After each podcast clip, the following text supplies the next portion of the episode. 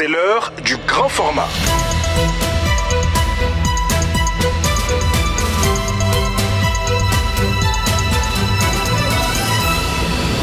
Mam Radio. Bonsoir, la MINUSMA plus que jamais engagée dans la protection des civils au centre du Mali. Nous entendrons Fatoumata Sinkunkaba, porte-parole de la mission, après les événements dramatiques de Sévaré le week-end dernier.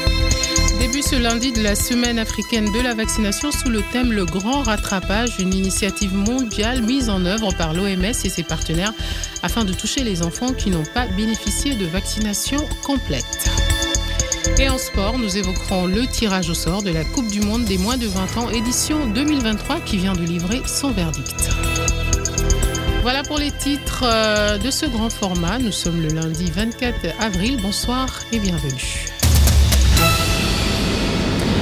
Je vous le disais à l'instant, la protection des civils occupe une place euh, importante dans le mandat de la MINUSMA. C'est pourquoi la mission onusienne condamne avec la dernière rigueur l'attaque de Sévaré euh, du 23 avril qui a touché de nombreux civils. La porte-parole Fatmata Sinkunkaba qualifie cette attaque d'inacceptable et d'ignoble. Elle l'a dit au micro de Chemogo Sagara. Les attaques contre le camp des, forces armées maliennes et les attentats à la voiture piégée qui ont fait des morts et des blessés parmi les civils sont inacceptables et ignobles.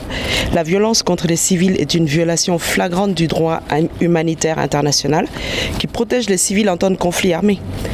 En plus, ces attaques interviennent au moment où le gouvernement et ses partenaires, dont la MINUSMA, s'efforcent de stabiliser les régions du centre du Mali. Nous condamnons fermement ces actes odieux et nous sommes solidaires avec les populations affectées. Nous sommes déployés ici avec l'assentiment, l'accord du gouvernement malien et nous avons pour mandat d'appuyer les efforts des autorités maliennes, ce que nous faisons quotidiennement d'ailleurs, dans des conditions qui ne sont en rien faciles. Maintenant, face aux enjeux immenses auxquels le Mali et son peuple sont confrontés, l'urgence est plutôt de mobiliser toutes les bonnes volontés et de tirer pleinement parti de l'engagement fort de la communauté internationale en faveur de la stabilisation du pays.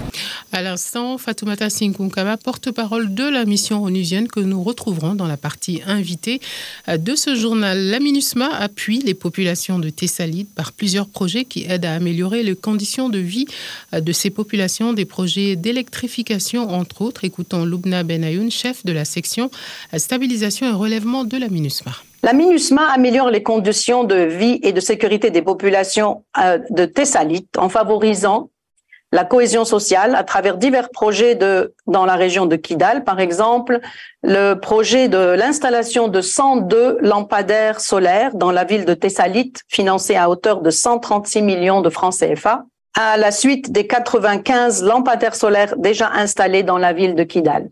Également, le projet de réhabilitation de l'extension réhabilitation et extension de la digue de Thessalite d'un coût global de 99 millions de francs CFA a permis de protéger la ville et les zones de production maraîchère des inondations en retenant et en évacuant les eaux de pluie par le prolongement de la digue sur une distance de 400 mètres. La semaine africaine de la vaccination débute aujourd'hui sous le thème Le grand rattrapage. Il s'agit d'une initiative mondiale mise en œuvre par l'OMS et ses partenaires afin d'intensifier les efforts visant à atteindre les enfants qui n'ont pas bénéficié de la vaccination. Il s'agit surtout de restaurer et renforcer les programmes de vaccination de routine. Adam Sissoko. 33 millions, c'est le nombre d'enfants qui devront être vaccinés en Afrique entre 2023 et 2025 pour que le continent soit en mesure d'atteindre les objectifs mondiaux de vaccination pour 2030. Si cet objectif est atteint, il permettra la réduction de la morbidité et de la mortalité due aux maladies évitables par la vaccination d'après une analyse réalisée par l'Organisation mondiale de la santé. Selon Dr docteur Mathidicio Moeti, la directrice régionale de l'OMS pour l'Afrique, les pays de la région doivent tout mettre en œuvre pour que chaque enfant ait accès aux vaccins essentiels. Cette année, la campagne Le Grand Rattrapage de la Semaine africaine de la vaccination s'appuie sur les efforts déployés pour atteindre les objectifs du programme pour la vaccination à l'horizon 2030. Pour rappel, lors d'un événement de haut niveau organisé pendant le sommet de l'Union africaine en février 2023, les chefs d'État africains ont adopté d'adopter une déclaration visant à redynamiser et à intensifier la vaccination de routine sur tout le continent. La déclaration appelle également à prendre des mesures urgentes pour lutter contre les obstacles persistants dans les systèmes de distribution de vaccins et de fourniture de soins de santé. Merci Adam Sissoko. Et après le ramadan, comment compenser les jours qu'on n'a pas pu jeûner?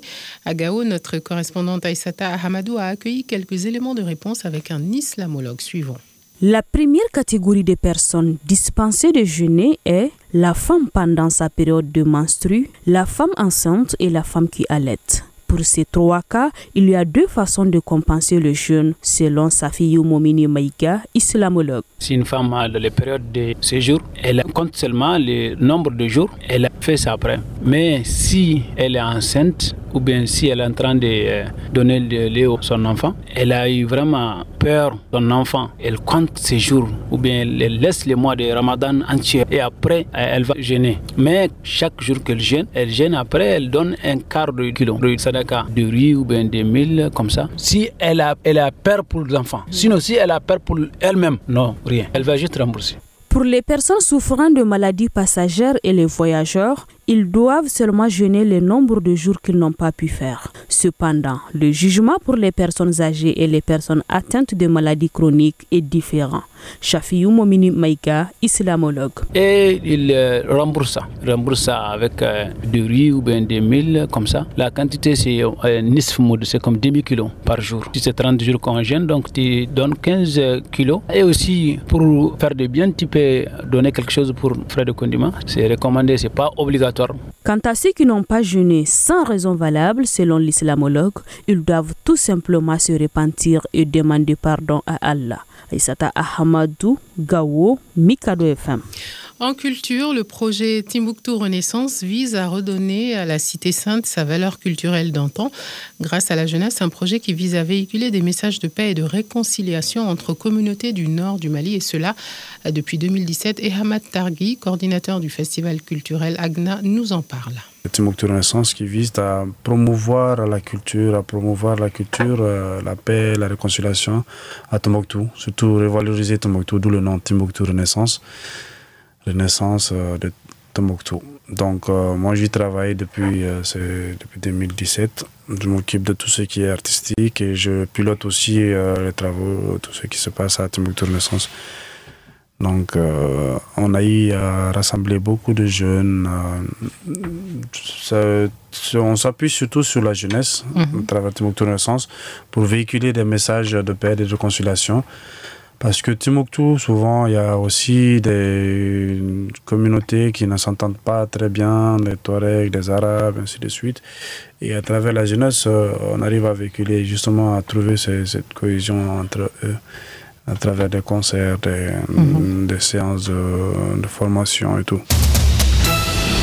En sport, tirage au sort de la Coupe du Monde des moins de 20 ans, édition 2023. Le Sénégal, champion d'Afrique en titre, a hérité d'un groupe abordable avec le Nigeria, la Tunisie et la Gambie qui en revanche ont droit à de sacrés morceaux. Ben Junior Cambéré. Le tirage effectué par la FIFA le jour de la fête à Zurich en Suisse s'est révélé clément pour les U20 du Sénégal. Les champions d'Afrique en titre faisaient partie des têtes de série au début du tirage et héritent d'un groupe C abordable. Les Lionceaux devront assurer leur statut de favoris devant le Japon, la Colombie qu'ils avaient dévancé lors de la précédente édition. En revanche, le tirage a été beaucoup moins heureux pour les U20 du Nigeria et de la Tunisie.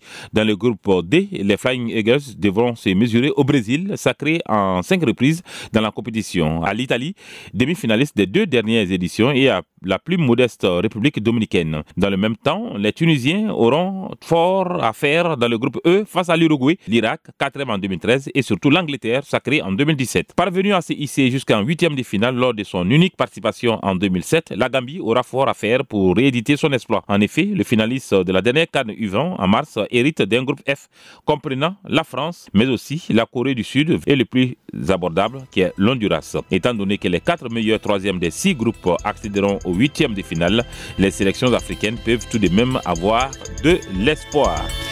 En bref, l'armée malienne annonce une opération majeure dans le secteur de Tin Fadimata, situé à 27 km au nord-ouest de Menaka.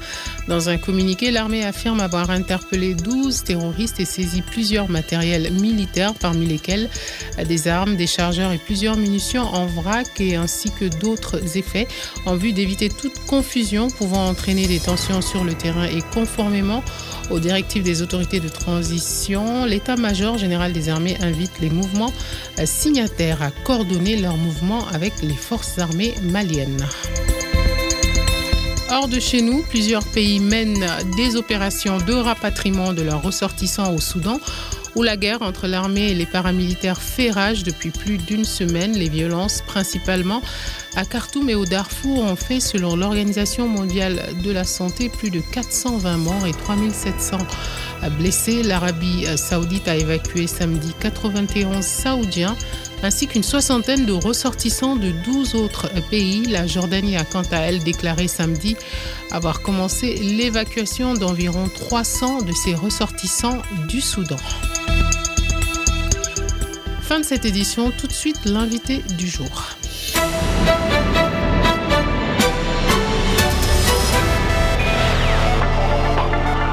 L'invité du jour. Notre invité est Fatoumata Sinkunkaba, porte-parole de la MINUSMA au micro de Chemogo Sagara.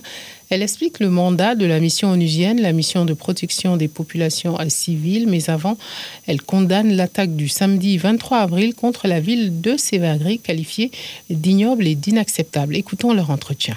Madame Fatmata Sinkun Kaba, bonjour. Bonjour. Vous êtes euh, la porte-parole de la MINUSMA. Le samedi 23 avril 2023, la ville de Sévaré a été attaquée et cette attaque a entraîné mort d'hommes.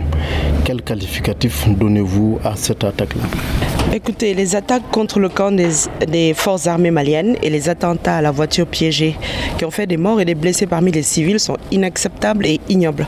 La violence contre les civils est une violation flagrante du droit humanitaire international qui protège les civils en temps de conflit armé. En plus, ces attaques interviennent au moment où le gouvernement et ses partenaires, dont la MINUSMA, s'efforcent de stabiliser les régions du centre du Mali. Nous condamnons fermement ces actes odieux et nous sommes solidaires avec les populations affectées.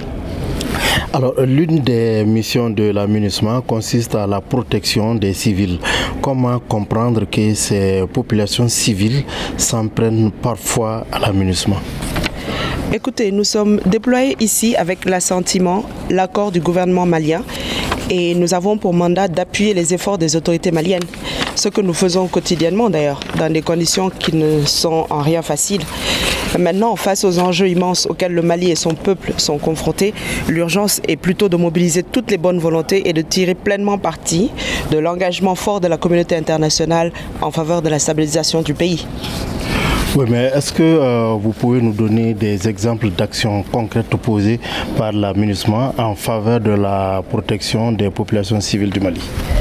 Écoutez, il y a trop d'exemples que je pourrais citer, mais disons que notre action porte sur la protection des populations civiles, à travers notamment des patrouilles et l'établissement de bases temporaires, la réhabilitation d'infrastructures vitales, euh, telles que les ponts et les routes, euh, les aéroports, Gao et plus récemment Kidal, ont des aéroports que nous avons rétablis, la réduction de la violence intercommunautaire à travers des actions de réconciliation et de promotion de la cohésion sociale, ainsi que la mise en œuvre de centaines de projets socio-économiques en appui à la population civile. Euh, nous soutenons également politiquement, techniquement et financièrement les processus de paix et de transition, et cela comprend le processus électoral devant conduire à la restauration de l'ordre constitutionnel. Euh, pas plus tard que la semaine dernière, d'ailleurs, le président d'un comité communal de réconciliation dans le centre du Mali, où les populations avaient fui les conflits entre chasseurs et éleveurs, nous ont contactés pour nous remercier des efforts que nous avons faits et qui ont contribué au retour progressif d'une partie de leur population pour la première fois depuis un an. Madame, quel est le mandat de la MINUSMA La MINUSMA a été mandatée par le Conseil de sécurité pour soutenir les autorités maliennes dans leur quête de paix et de stabilité. Et c'est exactement ce que nous faisons. Nous opérons dans le strict respect de l'unité, de la souveraineté et de l'intégrité territoriale du Mali.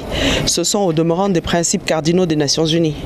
Nous travaillons de concert avec le gouvernement malien pour protéger les populations civiles et rétablir la paix dans le pays. Madame Fatmata Sinkoun Kaba, vous êtes euh, la porte-parole de la MINUSMA. Merci beaucoup. Merci à vous. Voilà, à l'instant, Fatmata Sinkunkaba, porte-parole de la mission onusienne au Mali, interrogée par Tchemogo. Sagara, un entretien à retrouver sur nos plateformes numériques. Merci de l'avoir suivi. Bonsoir. Le cœur du Mali bat au rythme de Mikado FM. Ensemble pour réussir la paix. À Gao, 94.